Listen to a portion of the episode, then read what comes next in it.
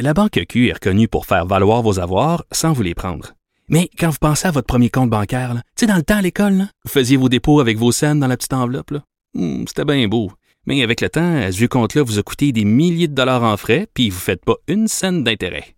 Avec la Banque Q, vous obtenez des intérêts élevés et aucun frais sur vos services bancaires courants. Autrement dit, ça fait pas mal plus de scènes dans votre enveloppe, ça.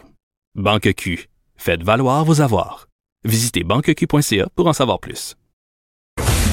Master Bugarici, Oh, hein? hey, au salon de l'habitation, là, c'est drôle parce que toi, tu as travaillé longtemps dans le domaine de la construction. Non, Jen, start-moi pas, s'il te plaît. Ah oui, mais je te start certain, là, voir que je vais pas en profiter, là. J'ai comme un, j'ai, un mixed emotion. Là, je commence Oh, mixed feeling. Ouais, mais tu sais, tu sais quoi? En, en plus, aujourd'hui, quand je suis arrivé près du stade, tu sais, j'ai passé quand même 12 ans de ma vie à habiter près. Mais tu faisais des douches, là, pour ceux qui n'ont pas suivi ta carrière.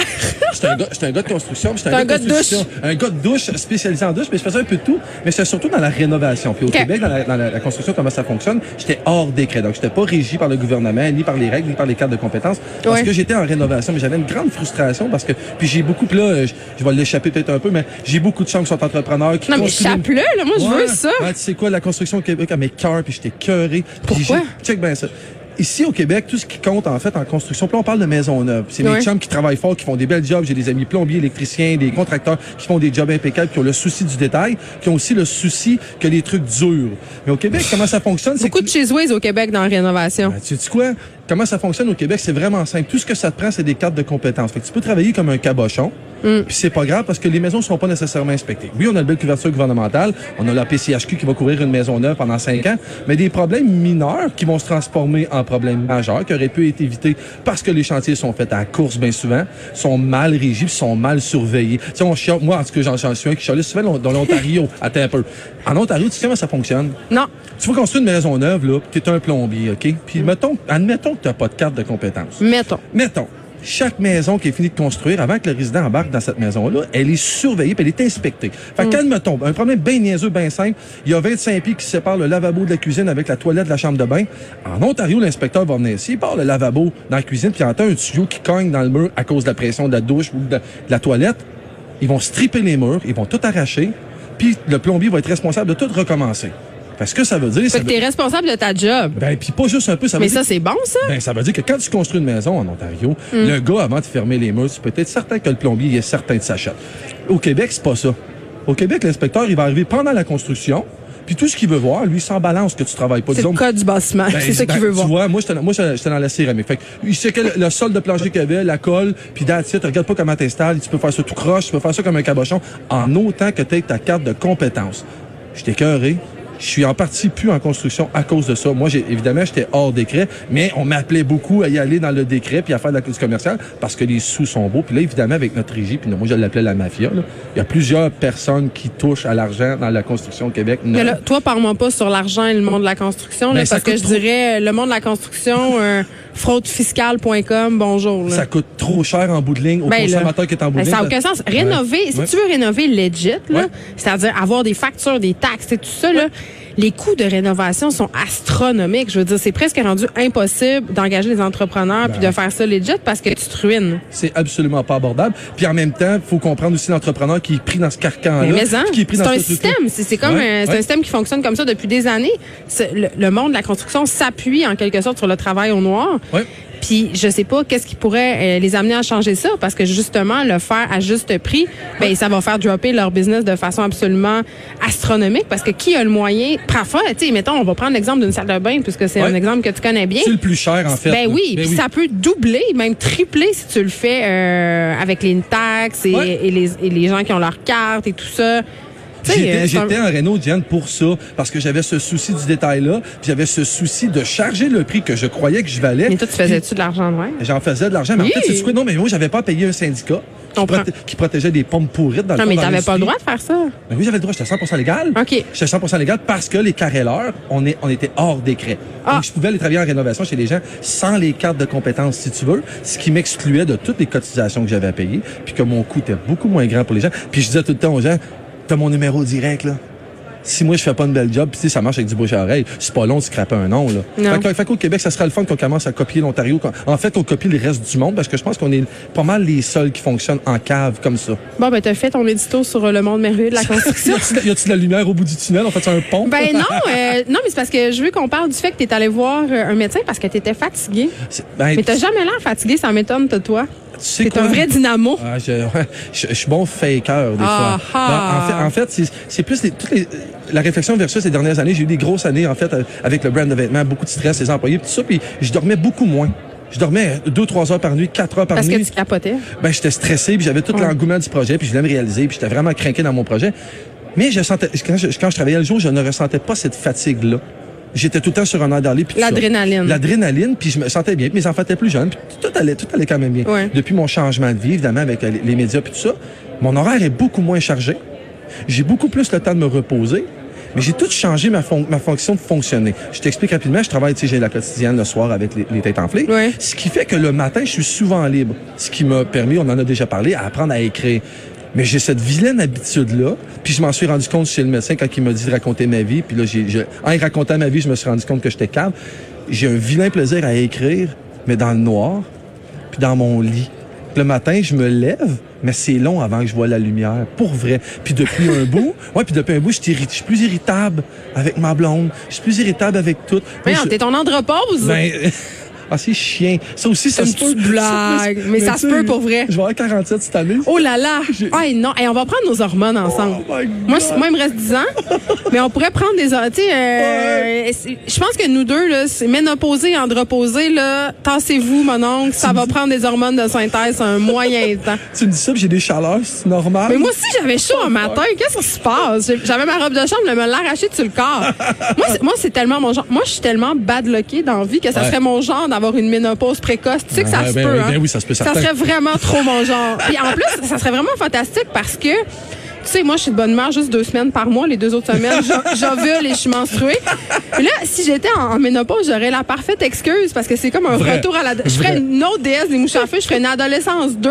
Oh. Puis là, je serais désagréable tout le temps. Je pense qu'il y aurait... Mon chum, il me laisserait. Je pense que c'est pas bon pour Ouais, mais moi. là, mais là c'est bon parce que qu'est-ce que tu dis, tu vires du négatif en positif, je trouve ça super. Si ça peut te faire écrire un livre puis nous donner un bon film comme t'as fait, je suis, moi je suis down. moi, je- moi j'embarque dans ce Mais projet. non, mais je- j'en j'en ai un nouveau là, qui sort. Ah ben cool, Je- euh, tu vas m'inviter à la première, j'espère. Parce Du que- livre ou du film? De tout, de. Tu sais que je t'invite tout le temps à tout. Moi de je veux des tapis façon. rouges avec toi, c'est juste ça, je m'en vante après. T'es une attention whore. Ben, en fait, quand j'ai raconté ça à mon, à mon médecin, en fait, mon changement de vie, tout ça, puis en fait, quand j'avais mon grand stress, puis tous mes trucs, c'est que je me levais tôt le matin parce que j'avais des grosses journées Ouais. et je profitais de la lumière dès 6 heures le matin.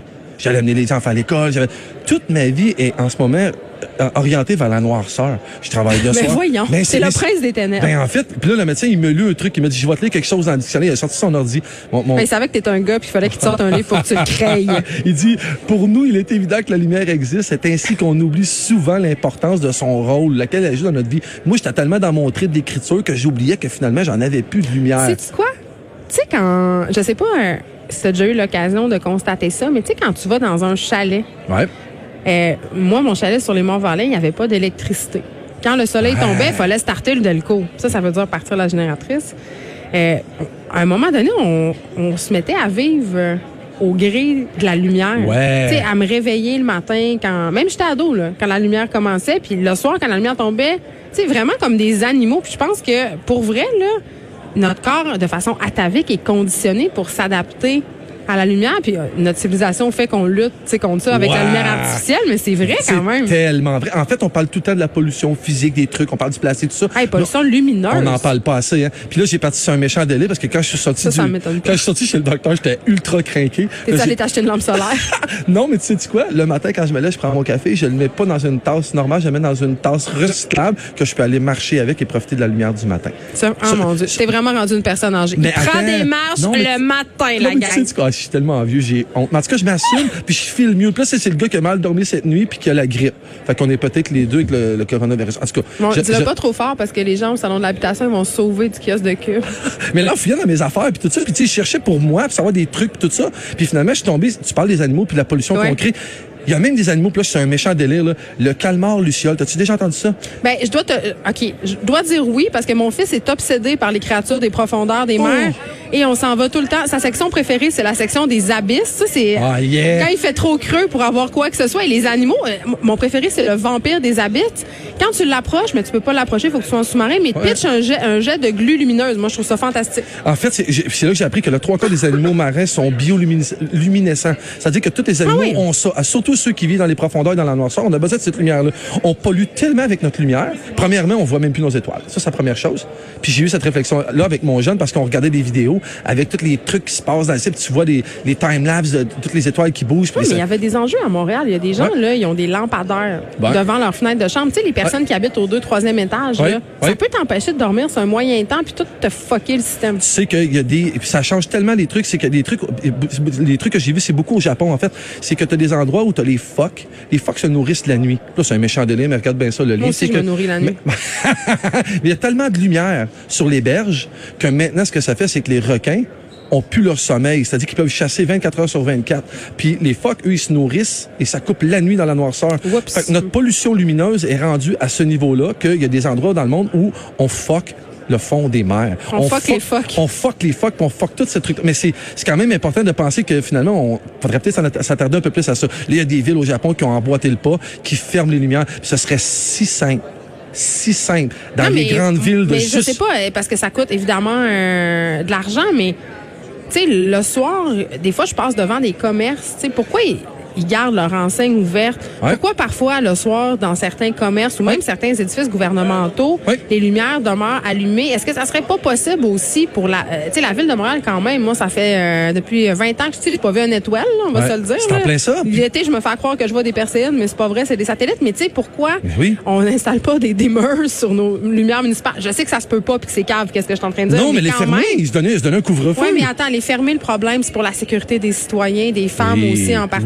Mais là, on parle des extrêmes lumières. Je veux dire, un lampadaire dans une ville, c'est pas ça qui va aller jouer Là, ils dans ont le installé ciel. les lampadaires au DEL, puis moi, j'ai l'impression que c'est pire. Tu penses? Ben, on dirait que j'ai, en tout cas, moi, je trouve que la lumière Ouais. m'agresse davantage. Tu sais, au niveau physique, technique de, du truc, j'ose croire qu'ils ont étudié, j'ose croire que ça le fait un peu moins. Mm. Mais tu sais, c'est- d'apprendre à vivre sans ça. Puis tu peux t'imaginer être au centre-ville de Montréal, sortir d'un bar à 2 heures du matin, t'as pris juste deux coupes de vin, mais t'as un petit feeling. Puis Si je sors à 2 heures du matin du bar, les chances pour Bon. que j'aie pris deux coupes de vin sont assez minces. je voulais pas te prêter des intentions, Ben. mais t'imagines le, le- le spectacle qu'on même peut une fille avoir? des régions. mais en fait, ce que je veux dire, c'est que le Japon a commencé à le faire. Ouais. Puis on redécouvre les étoiles, puis on redécouvre, là, on est dans l'é- l'évangile, mais c'est ça. vrai, mais c'est ça pareil. C'est les beautés, en fait, de réaliser. Tu sais, quand, quand on a quelque chose en face, moi, c'est quand je voyageais en Afrique, j'ai réalisé ça le plus. Je suis allé à l'âge de 22 ans en Côte d'Ivoire, puis quand tu rentres dans une maison, les switches, il y en a pas 75 dans la maison. C'est le premier truc que je réalisais quand je revenais chez moi, ça m'agresse le soir. Moi, je suis Ouais. une- euh, un des grands points communs que j'ai avec mon chum, c'est que nous, on aime ça, la lumière, là, quasiment pas. Tu sais, tamisé, Ben il y a du monde qui aime ça en grandeur. Je comprends pas. Mhm. mon, mon père nous disait quand on était jeune que ça coûtait cher. J'ai appris en vieillissant que c'est absolument pas vrai. Ça coûte rien de lumière dans une maison. Ouais, surtout pas euh, les ampoules d'ailes, mais euh, je sais pas si tu as déjà vu le documentaire Queen of Versailles. OK, ça, ça Non. raconte l'histoire d'un multimilliardaire américain puis de sa femme euh, qui, pendant le crash boursier, OK, ce sont des milliardaires du time sharing. Et euh, à un moment donné, tu là, ça va vraiment mal pour lui puis ils sont en train de construire la réplique de Versailles. Il habite une autre maison puis là, le documentaire, c'était là-dessus, mais le, le documentaire a un peu été euh, hacké, si on veut, par la crise économique. Et là, il y a une scène absolument formidable. Moi, je trouve que ça veut absolument tout dire, cette scène-là. Le père est dans... euh, il- le gars, il capote. Là. Je veux dire, il dit à sa femme d'arrêter de dépenser. Elle va au Walmart, elle remplit quatre paniers. Tu sais, visiblement, folle. elle comprend pas qu'ils sont dans la merde. Elle ne comprend pas qu'elle veut pas comprendre. Donc là, euh, le père est assis dans son bureau où il y a un écran géant, il regarde le sport à la télé. Puis, tu sais, tu le vois que le bonhomme, il est déprimé, évidemment. Il a environ 50 ans de différence avec son, sa jeune épouse. OK. là, il est dans son bureau, il capote. Et là, c'est, son fils va le voir, son jeune fils, c'est un garçon, il a environ 8 ans.